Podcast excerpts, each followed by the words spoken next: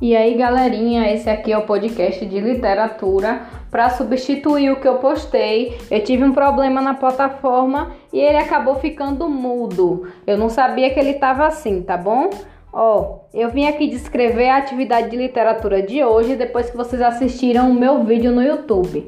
Vocês vão fazer uma historinha também. Vocês vão contar uma história. Vocês podem gravar um vídeo de até 3 minutos ou quatro, depende da memória interna de vocês aí, ou vocês vão fazer uma sequência de fotos. Nessa sequência de fotos, vocês vão usar e, é, alguns objetos que vocês tenham em casa. Pode ser um bichinho de pelúcia, pode ser um bonequinho dos Vingadores, pode ser uma Barbie, Pode ser uma fruta, uma fruta com carinha, uma bexiga, enfim, inventem uma história ou me contem uma história que vocês já conhecem, uma história que a mamãe e o papai contou, tá bom? E aí vocês vão fazer esse vídeo e vão enviar para o WhatsApp da escola.